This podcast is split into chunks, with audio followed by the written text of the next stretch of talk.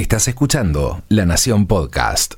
A continuación, disfruta de un nuevo episodio de La Revolución del Maíz. La Revolución del Maíz es presentado por Pioneer, hecho para crecer. Bienvenidos al episodio número 8 de La Revolución del Maíz. Hoy vamos a hablar de sanidad y de control de malezas y la clave será cuidar lo que tenemos es que cómo proteger los cultivos de una forma sustentable y a la vez económicamente viable es uno de los grandes desafíos de la agricultura actual y por supuesto de la producción de maíz. Y estas decisiones de manejo que pueden marcar el rumbo de la campaña para el productor generalmente vienen de la mano de los asesores, que son los que recorren los lotes y los que llevan sobre sus espaldas, si se quiere, el valor del conocimiento a la hora de hacer recomendaciones. Reunimos a dos especialistas para que nos cuenten cuáles son las preocupaciones en materia sanitaria y de control de malezas que tienen hoy los productores a la hora de sembrar maíz. Bienvenidos Guillermo Rivetti, socio de APRESID, y Anselmo Ávila, doctor en ciencias agropecuarias, a la vez miembro del equipo de Pioneer. Esta arista de lo que llamamos la revolución del maíz me parece nos obliga a pensar las problemáticas por un lado y por otro las soluciones. Empecemos por el problema. ¿Podemos, Guillermo, hacer un pantallazo de las principales preocupaciones o problemas en materia de malezas? Sí, en general, uno de los, de los problemas que estamos enfrentando hoy referido a maleza creemos que tiene que ver con la excesiva simplificación de nuestros sistemas productivos en los últimos 10, 20 años y en la dependencia pura y exclusiva de eh, moléculas químicas.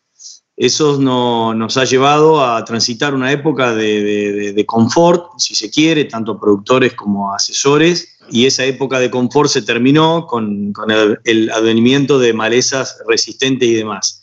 En general, en la zona en la que yo más intervención tengo, que es el sur de Córdoba, norte de La Pampa, suroeste de San Luis, eh, las malezas problemas las podríamos dividir en dos, en lo que son las invernales y fundamentalmente todo lo que tenga que ver con el complejo de ramanegras, y luego en estivales, eh, sin duda la vedette, el amaranthus, yuyo colorados en sus múltiples especies, que hace ya cinco o seis años se instaló en, nuestra zona. Somos la zona vedette, digamos, la vedette de nuestra zona. Ese sería el, como, el gran problema referido a maleza, ¿no?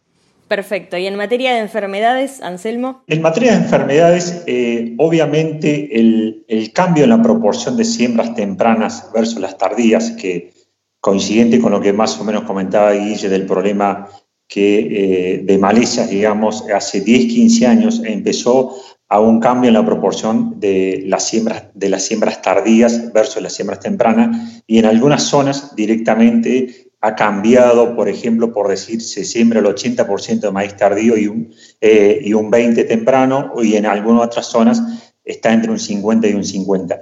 Ese cambio, digamos, de la fecha de siembra, obviamente ha, propuesto, digamos, o ha llevado los maíces a que tengan, eh, sean expuestos a enfermedades que en siembras tempranas eh, prácticamente pasan desapercibidas. Estoy hablando, por ejemplo, de, de roya, de tizón, de enfermedades vasculares, o sea, de caña, raíz, de enfermedades de espigas. Eh, evidentemente, eso ha, hecho, digamos, que la selección de híbridos y el mejoramiento genético tengan una inclinación a ese tipo de materiales, buscando que tengan una gran respuesta, digamos, en siembras tardías, que a su vez permitan obtener muy buenos resultados en rinde y que para eso necesitan, digamos, eh, tolerancia genética a distintas enfermedades que hace 10, 15 años atrás pasaban, como les comentaba al, inicio, eh, prácticamente desapercibidas, ¿no? Bien, ahí hablabas de la genética como una quizás de, las soluciones que queremos abordar. Profundicemos en eso. ¿En qué soluciones existen ya para el productor a la hora de controlar enfermedades en maíz? ¿Y cuáles crees que, se vienen o que son las que el productor está esperando o que podrían aportar para mejorar ese control? Eh, sí, obviamente eh, toda la industria, digamos, o los breeders, digamos, eh, empezaron a trabajar fuertemente en mejoramiento genético respecto a, este tipo de enfermedades o este tipo de problemas que son cada vez más frecuentes y causan grandes pérdidas en los rindes de los, de los cultivos, la tolerancia genética es hoy por hoy una de las herramientas más eficaces para eh, paliar estas dificultades, ya sean enfermedades producidas por hongos eh, o enfermedades producidas por virus, digamos. Eh, obviamente la aplicación de fungicidas ayuda y mucho cuando el maíz por ahí es superado, digamos, o el híbrido, la tolerancia es superada porque la presión de enfermedades es mucho más alta de la, tolerancia que puede ofrecer el híbrido, ¿no? yo diría que hoy por hoy la tolerancia genética junto con estrategias de, de aplicación de fungicida en, diferentes momentos dentro del ciclo del cultivo son las dos herramientas más eficaces, digamos, y que vienen dando muy buenos resultados con respecto a, este, eh, eh, digamos, enfrentar este tipo de enfermedades, tanto de hoja, tallo, raíz y, y hongos de espiga, ¿no? Me parece interesante esto que planteas de cuánto aportan los insumos, las tecnologías y cuánto también aporta la estrategia a la hora de resolver estas principales problemáticas. En el último tiempo, ¿notan que se le está dando más importancia a la estrategia de manejo integrada o integral que antes? En general, eh, sí, es así. Nosotros creo que estamos en un, transitando un nuevo camino. Por supuesto, no tenemos la solución al, al control de malezas total, estamos conviviendo con ellas, pero creo que tenemos que desaprender un montón de cosas salir de esa zona de confort que yo nombraba de, sistemas ultra simplificados y volver a sistemas que requieren una complejidad mayor en cuanto a lo, lo que es rotacionalmente hablando, pero que va a ser, eh, entendemos, la salida hacia la convivencia, de alguna manera, entre los cultivos de, de renta y las malezas.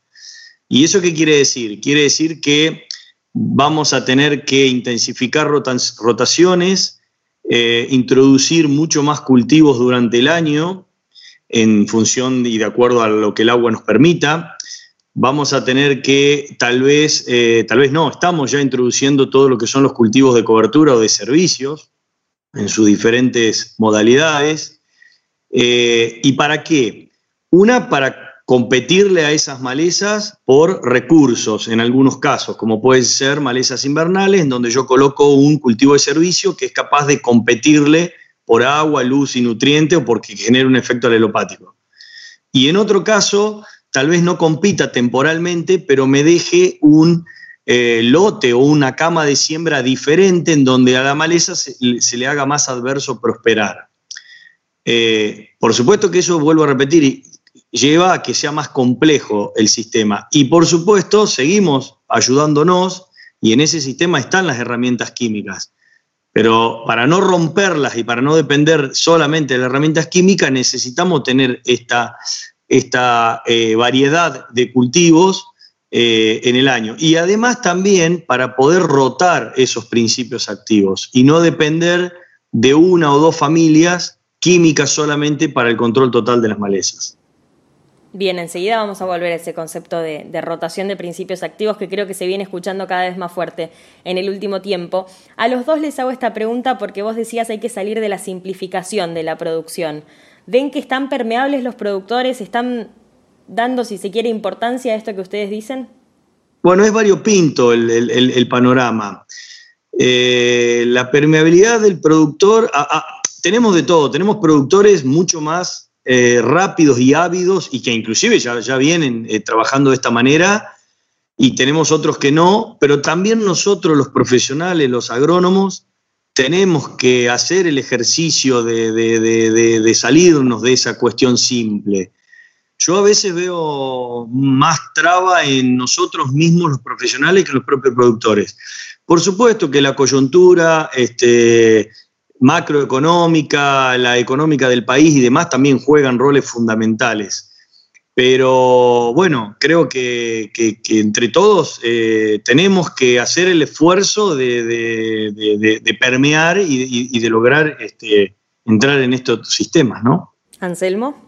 Sí, en, mi caso lo, que tengo para comentar es que eh, coincido con lo que dice eh, Guille, digamos que hay productores que están ya han empezado, y asesores que han vienen trabajando eh, con más este, énfasis en, este tema, y hay otros eh, que prefieren, digamos, que vos desde el, el, híbrido, digamos, le aportes más soluciones, es decir, eh, hay muchos productores que te exigen, digamos, que el híbrido tenga un alto potencial, que rinda bien, que tenga tolerancia al estrés y tolerancia a enfermedades. Eh, y entonces eso le simplifica un poco la, cuestión al productor y no necesita por ahí estar más al detalle o este, estar eh, revisando más los lotes, digamos. Obviamente eh, la, eh, la industria se, ha puesto a trabajar en eso y como ustedes sabrán, eh, ya el apilamiento de, eventos, digamos, biotecnológicos, no solo para control de plagas, eh, se, viene trabajando mucho, sino que ya hay híbridos, por ejemplo, que te, que te permiten usar diferentes este, herbicidas, como decir, híbridos que permiten usar glifosato, eh, glufosinato de amonio y eh, el ENLIS o el 2,4-D Colex digamos. Todo un, paquete biotecnológico dentro de un solo material que obviamente aporta y ayuda a que eh, el productor, digamos, se le simplifiquen un poco las cosas y como dice Guille, digamos, el que por ahí no viene trabajando con cultivos de cobertura o no viene haciendo barbechos anticipados, entonces necesita este, este tipo de materiales, digamos, que tengan genes apilados no solo para control de plagas, sino también para usar distintos herbicidas en distintos momentos cuando tengan escapes de maleza, sobre todo, ¿no? Excelente. Me, quedo con algunas cosas que van diciendo a punto. Guillermo, hablabas del crecimiento de las malezas resistentes y, hablabas del nuevo desafío que han abierto, si se quiere, porque vemos que eh, se abre la necesidad o se empieza a escuchar mucho más esta necesidad, esta demanda de rotar principios activos hablabas de, lo que hacen los productores, del comportamiento de los productores frente a esta estrategia, decías que por ahí cuesta más en los profesionales, en los asesores, pero ¿qué tan comprometidos lo ves o qué tanto conocimiento ves sobre lo que puede generar el hecho de derrotar principios activos, eh, siempre buscando evitar la generación de resistencias? Yo celebro que en este último tiempo estemos todos eh, bastante más de acuerdo. Cuando digo todos, hablo de, la academia, de las empresas, eh, de empresas privadas de investigación, eh, en, un mensaje o en, estar de acuerdo en que no nos alcanza solamente una herramienta química o que si bien esa herramienta química eh, si bien alcanza por ahí en un tiempo, si dependemos y abusamos de ella, la rompemos y enseguida la perdemos. Y por otro lado, también estamos de acuerdo en que tampoco en muchas zonas del, país nos alcanza con eh, un sistema de cultivos de servicio. Tampoco es la única solución. Entonces nos estamos poniendo de acuerdo, porque los hechos lo demuestran y nos obligan a ponernos de acuerdo en que tenemos que hacer uso de todas esas herramientas que tenemos y tratar de utilizarla de la forma más eficaz y eficiente posible. Entonces, eh, no hay una receta, lamentablemente. Tenemos mucha heterogeneidad en la, zona productiva argentina, mucha, mucha heterogeneidad ambiental, mucha heterogeneidad eh, en, cuanto a la figura del productor y entonces pretender utilizar la misma herramienta en el sudeste de Buenos Aires o en el norte de Santiago del Estero o en el sudeste de Córdoba sería una cosa de locos. Por lo tanto, hay que poner énfasis en, eh, en, el ambiente de producción que estamos trabajando y ponerle cabeza y agronomía a eso y utilizar todas las herramientas que tenemos. Por supuesto que es muy importante eh, la rotación de esos principios activos para tratar de eh, hacer más lenta la aparición de una nueva resistencia. Que tarde o temprano llegará porque la naturaleza eh, es una cuestión de selección natural, se encarga de, ir seleccionando y generando resistencia, pero tenemos que tratar de que eso sea mucho más tarde en el tiempo. Decías que podemos romper las herramientas. ¿Tenés ejemplos de herramientas que ya hayamos roto y de otras que tengamos que cuidar ahora? El ejemplo más este, fácil y contundente fue el glifosato. El glifosato creo que fue una herramienta sumamente eficiente, sumamente eficaz, permitió abrir muchas fronteras agrícolas en zonas en donde en, mi zona era imposible hacer eh, eh, maíz o algún otro cultivo de forma eh, rentable y buena, y eso generó, por supuesto, mayor cantidad de granos, mayor cantidad de insumos para alimentos, mayor cantidad de ingresos para el país. Pero eso duró 20 años, 15 años. El abuso de esa herramienta y la dependencia única de esa herramienta por parte del productor y de nosotros los asesores hizo que en 20 años prácticamente, no es que desaparezca, pero hoy prácticamente el glifosato tiene muy pocas malezas que es capaz de controlar. En el tema insectos, Anselmo lo tendrá mucho más claro, pero también ha habido eventos biotecnológicos que por haberse abusado han, generado resistencia al poco tiempo. En el tema de enfermedades, Anselmo también lo va a poder eh, este, decir mejor con el tema de algunos principios activos en, fungicidas. Así que bueno, hay, hay ejemplos y tenemos que tratar de que no vuelva a ocurrir. Bien, te dio el pie básicamente, Guillermo, quería preguntarte lo mismo. En materia de enfermedades resistentes, esto también, de, resistencia a enfermedades, perdón, ¿esto también está pasando? ¿Ya rompimos alguna herramienta? Sí, eh, el ejemplo más cercano respecto a enfermedades, te podría decir eh, la eh, resistencia a roya, digamos. Sabemos que las royas, digamos, son, es una enfermedad que está compuesta por varias razas que son las que actúan y este, hace 6, 7 años, digamos, ahí hay híbridos que tenían resistencia a esta gran cantidad de razas. No se puede, no se puede obviamente eh, poner resistencia en un híbrido a las 16, 17 razas que están dando vuelta en el país, pero a la gran mayoría. Y al cabo de 5 o 6 años vemos que, como dice Guillermo, eh, se las ingenian las malezas. Con el caso de las enfermedades pasa lo mismo, empiezan a mutar y terminan quebrándole la tolerancia a los híbridos y después se comportan como un híbrido convencional que no tiene eh, esos genes eh, que le aportan tolerancia. ¿no?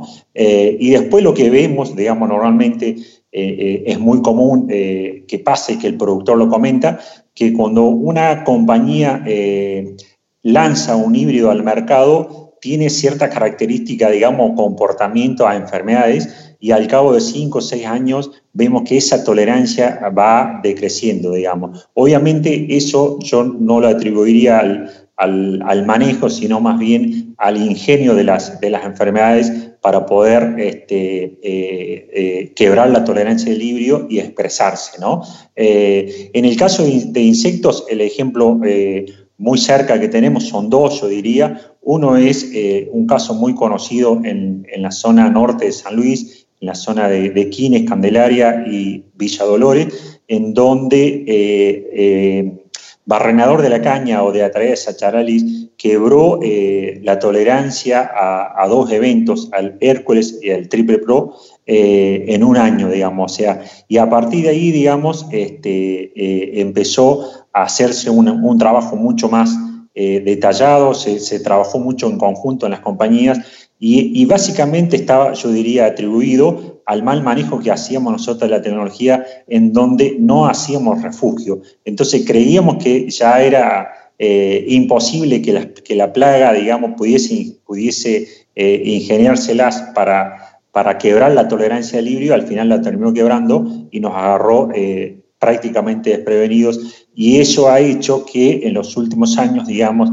tanto ASA, INASE, INASE, CONAVIA y demás, se juntó con la industria y hoy por hoy, digamos, la, biotecnología que tienen los materiales debe estar acompañada de un 10% de refugio, que la única manera de cuidar los pocos eventos que, que nos quedan hoy, que tengan este comportamiento, como les decía recién, que puedan controlar plagas y a su vez herbicidas también, ¿no? Eh, permitir el uso. ¿no? Es decir, si nosotros eh, cometemos esos errores de no hacer refugio, nos va a pasar exactamente mismo lo, eh, lo mismo que pasó, digamos, con glifosato, diría yo. Quisiera agregar algún otro ejemplo de, hoy tenemos malezas con resistencias múltiples, el caso de rama negra este, a resistencia a, hormonales y a ALS, el caso de Amaranthus, resistencia a glifosato y a la familia de las ALS también, y en algunos otros países ya hay resistencias triples, o sea que ejemplos hay demasiado, lamentablemente. Bien, de los dos me quedo como con un mismo mensaje que es eh, también la ciencia aplicada a la genética, a los insumos y al conocimiento que necesita un asesor para tomar decisiones en base a lo que esa tecnología que está usando puede lograr, ¿no? Creo que ahí hay una de las claves. Eso atraviesa a toda la cadena y una palabra, que es más que una palabra y que es un concepto que atraviesa también a todos los eslabones de la cadena, es la sustentabilidad. viene siendo afortunadamente muy mencionada en el último tiempo, en los últimos años. Creo que todas las decisiones o todas las reuniones, las mesas de, decisión del agro tienen esa palabra en el centro. ¿Cómo relacionamos la sustentabilidad al control de malezas, en principio Guillermo, y después Anselmo al control de enfermedades? Bueno, nosotros, o en lo particular yo entiendo por sustentabilidad algo que puedo este, tener en el tiempo y que genere que no genere impacto eh, ni en lo económico, ni en lo ecológico, ni en lo social. Impactos negativos me refiero. Desde ese punto de vista, em, varias cosas. La primera es que, bueno, la mayoría de las empresas de desarrollo químico están lanzando al mercado eh, moléculas o productos en sus formulaciones eh, que tienen un menor impacto ambiental. Eso lo podemos medir a través de índices. Uno de ellos puede ser el índice EIQ, que es un índice que tiene en cuenta, desarrollado por una universidad de Estados Unidos, el impacto ambiental de ese producto. Eso si miramos un producto solamente. Pero en realidad eh, es un tema que tenemos que tener presente porque en realidad en este medio vivimos todos. A ver, yo vivo en un pueblo rural, mi familia, mis hijos, mis vecinos, todos vivimos en este entorno y a su vez debemos generar alimentos que sean seguros.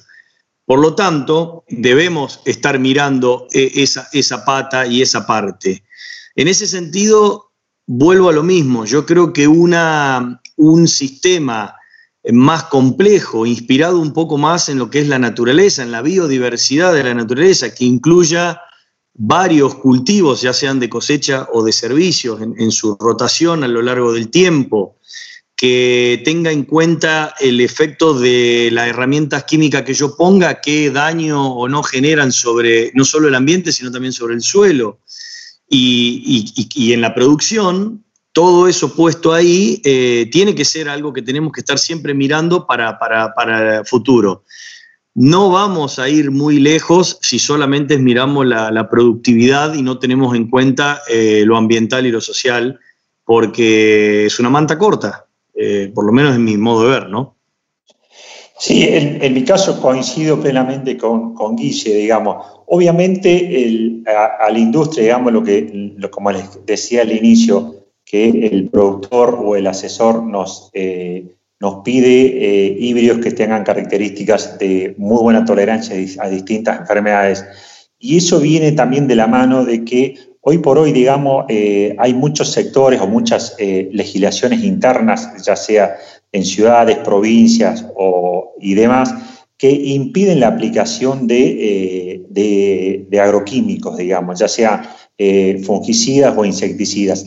Entonces, el hecho de que un híbrido tenga una muy buena performance respecto a alguna enfermedad eh, importante en alguna zona, hace que ese productor no tenga que salir a aplicar y eso, digamos, eh, eh, indirectamente es una forma de cuidar el medio ambiente, digamos, son litros que se están aplicando, obviamente, o que se dejan de aplicar en realidad, y lo cual es, es muy bueno. Nosotros eh, obviamente que apoyamos ese punto de vista. ¿no?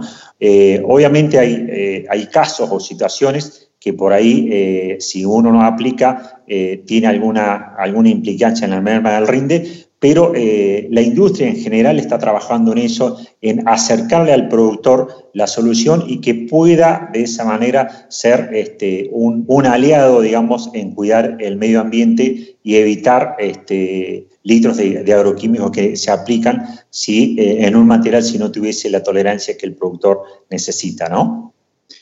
Sí, ahí yo también quiero agregar, digamos, tenemos que tender a sistemas que requieran eh, menos aplicaciones y a su vez de productos este, menos eh, perjudiciales. Eso por un lado. Ahí la, biotecnología que están haciendo en cuanto a genética es impresionante. Eh, la biotecnología nos viene a dar una mano eh, eh, grandísima.